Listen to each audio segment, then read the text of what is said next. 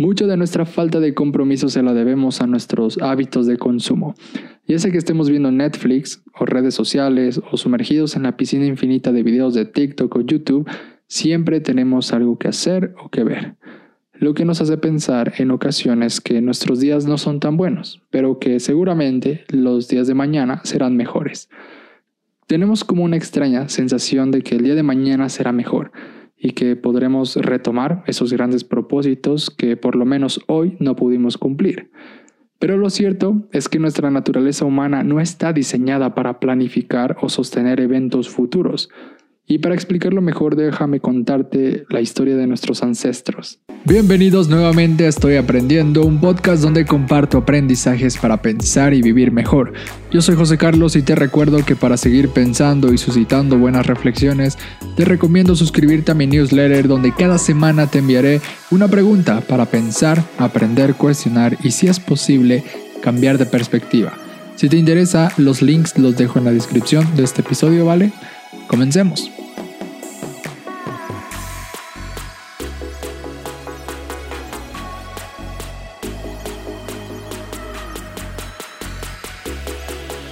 A estas alturas del año ya muchos hemos dejado nuestras nuevas rutinas de ejercicio, nuestras dietas o aquellos grandiosos hábitos que esperábamos desarrollar apenas comenzar el 2021.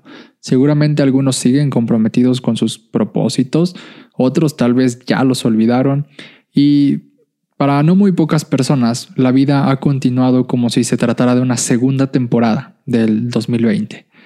Sea lo que sea que haya pasado con nuestros nuevos o viejos hábitos, la realidad es que somos malos planificando cosas para el futuro, y más ahora que la realidad es tan incierta gracias a los innumerables cambios que experimentamos de la noche a la mañana.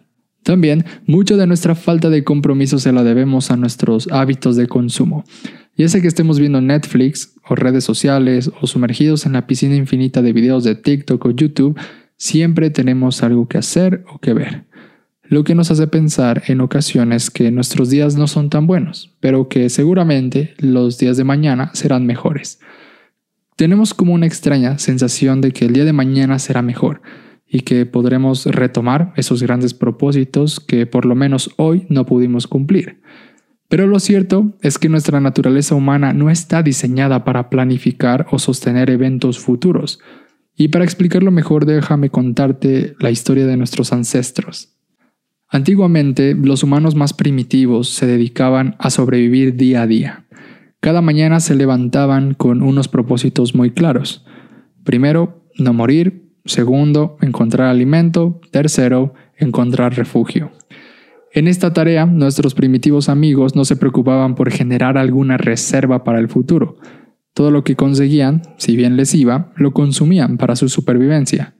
Entonces se levantaban, salían a buscar comida, regresaban para consumirla y seguían buscando un nuevo refugio para estar seguros. Fue hasta que esas pequeñas comunidades decidieron establecerse en un lugar para consolidar su tribu. El cambio climático, el descubrimiento de la cocina, la agricultura, la construcción de viviendas fueron cosas que los motivaron a permanecer en un solo lugar. Cuando surgieron estas cosas, la humanidad experimentó cambios significativos. Dejaron de perseguir presas todos los días y descubrieron que podían cultivar sus alimentos y aprovecharlos durante varios días, creando así las primeras sociedades con las primeras reservas de alimento. Todo esto significó un gran cambio para la humanidad porque comenzamos a planificar el futuro. Pero aunque pareciera ser una condición ya desarrollada en el ser humano desde hace miles de años, no es algo que esté integrado en nuestros genes, pues todavía hoy en día seguimos planificando nuestro futuro, el futuro de nuestra existencia. Pero aunque pareciera ser una condición ya desarrollada en el ser humano desde hace miles de años, no es algo que esté integrado en nuestros genes, pues todavía hoy en día seguimos planificando el futuro de nuestra existencia y por eso nos preguntamos a qué universidad iremos, qué trabajo queremos tener o qué necesitamos para ser felices. En fin, ahora no pasamos los días buscando comida, pero sí pasamos el tiempo pensando en nuestro futuro.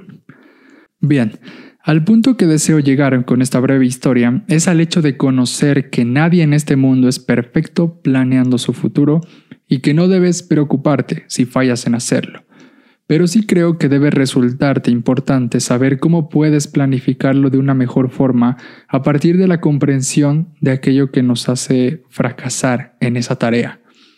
Y sobre esto vamos a hablar en este episodio, sobre los principales desafíos que nos impiden alcanzar de forma eficaz nuestros planes futuros o a largo plazo, y cómo al conocerlos podemos construir un camino para no fracasar en la conquista de estos grandes proyectos.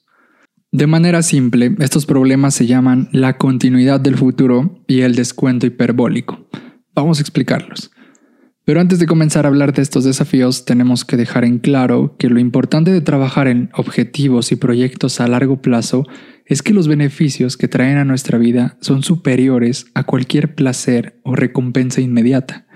Y si no logramos ver esto, es gracias a los sesgos cognitivos de los que te hablaré a continuación. Primero, hablaremos de la continuidad del futuro yo. ¿A qué se refiere esto? En palabras simples se refiere a la forma en la que convive nuestro yo presente con nuestro yo futuro. Existen varios estudios científicos que aseguran que estamos más conectados con las recompensas inmediatas que con las recompensas a largo plazo.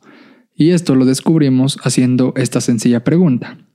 Si te dijera que pensaras en ti dentro de 5 años, ¿a quién te imaginas exactamente? Esta pregunta no busca tener una descripción exacta de nuestro yo futuro, sino de la similitud que puede existir o no entre lo que somos ahora y lo que imaginamos ser. Para entenderlo mejor te invito a hacer el siguiente ejercicio. Piensa por un segundo en la persona que serás dentro de 10 años, ¿ok? Y luego dime si esa persona que imaginas en el futuro se parece a la persona que eres actualmente. En esto consiste la continuidad del futuro yo, en ver qué tan semejantes o qué tan distantes está tu yo presente de tu yo futuro. Si sientes que desconoces a tu yo futuro, es porque no hay un vínculo entre lo que quieres ser y alcanzar con lo que ahora eres y tienes. Este es precisamente uno de los problemas más grandes que tenemos a la hora de realizar planes a largo plazo, y es que, aunque imagines a una persona increíble en el futuro, si esta no está relacionada con tu yo presente, nunca alcanzarás ese ideal. El éxito en la conquista de los planes a largo plazo se encuentra en la relación que tienes hoy con tu ser futuro. Es decir, en la medida que hoy mismo puedas vivir alguna expresión de tu persona futura, estarás cada vez más cerca de él o de ella. Por ejemplo, si tienes planes de invertir a largo plazo para tener un buen ahorro para tu jubilación, tu persona de hoy tiene que comprometerse con ser alguien que sabe ahorrar e invertir su dinero. Pero si en lugar de eso eres alguien que gasta su dinero, pues estás muy desvinculado por completo de la persona que esperas ser en el futuro. Otro ejemplo, si tu objetivo sería escribir un libro, pues tal vez tendrías que estar escribiendo algo, ya sea un diario, un blog o una serie de hilos en Twitter, no, no lo sé. De lo contrario, solamente estarás gestando un deseo vago que nunca realizarás. Entonces, para cerrar este punto, la mejor forma de tomar mejores decisiones para tu futuro es conectar con mayor fuerza con tu yo futuro, pues en la medida en la que vivas ahora todo aquello que esperas ser en el futuro, podrás garantizar tu éxito en tus planes a largo plazo.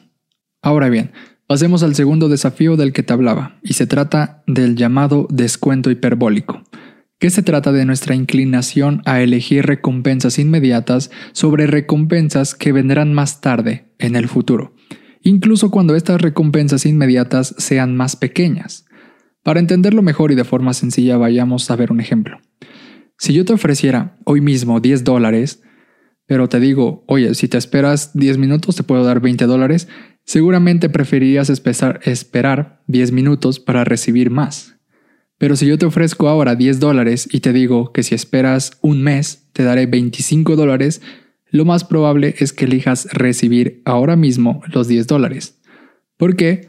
Por este llamado descuento hiperbólico. Lo que podemos observar con estos ejemplos es que entre más tiempo tenga de espera una recompensa, reducimos más su valor. Así que en este caso resulta más valioso tener 10 dólares ahora que 25 dólares en un mes. Esto explica nuestra tendencia natural hacia la gratificación inmediata, pues preferimos el placer que nos trae comer una pizza o unos buenos tacos que la recompensa de convertirnos en un atleta olímpico o por lo menos de estar en buena forma. Básicamente cuando somos presas de este sesgo, los beneficios que podemos alcanzar en el futuro los reducimos a nada. Lo que nos hace pensar que nuestro fracaso en muchas áreas de nuestra vida no se debe a nuestra productividad, motivación o nuestra voluntad, sino a nuestra falta de conexión con el futuro y, y a nuestra constante inclinación a las recompensas inmediatas. Pero si piensas que esto no puede terminar así, te recomiendo lo siguiente. Hay que regresar al futuro. Sé que suena un poco loco, pero de lo que te hablo es de fusionar nuestra persona actual con nuestra persona futura. Si logramos conectarnos con nuestro ideal futuro, será más sencillo tomar decisiones a largo plazo y no nos dejaremos seducir por los placeres inmediatos. Entonces, para lograrlo te propongo dos cosas. Primero, haz una lista de las cualidades y características de tu persona futura. Y luego, haz una segunda lista con las acciones que tengas que hacer para que esas cualidades se construyan hoy mismo en tu persona. Segundo, te propongo cambiar un poco tu lenguaje. Es decir, deja de decir haré ejercicio la próxima semana para decir voy a hacer ejercicio el martes a las 4 de la tarde en mi casa. Entre más pronto relaciones tu futuro con tu presente, más real se volverán esos sueños y grandes ideales. Porque como dice James Clear, generar nuevos hábitos no se trata de las actividades en sí, sino de la identidad que generan esas actividades. Así que la próxima vez que te encuentres pensando en cómo ser un gran chef, mejor pregúntate qué cosas hace un gran chef y comienza a hacer esas cosas hoy mismo. Si te gustaría ser un mejor amigo, un mejor novio o novia o esposo o esposa, pues pregúntate qué hace un buen amigo o una buena pareja y comienza a realizar esas cosas. Bien, gracias por llegar al final de este episodio. Si quieres leer los artículos que leí para hablar sobre este tema, te los dejo en la descripción.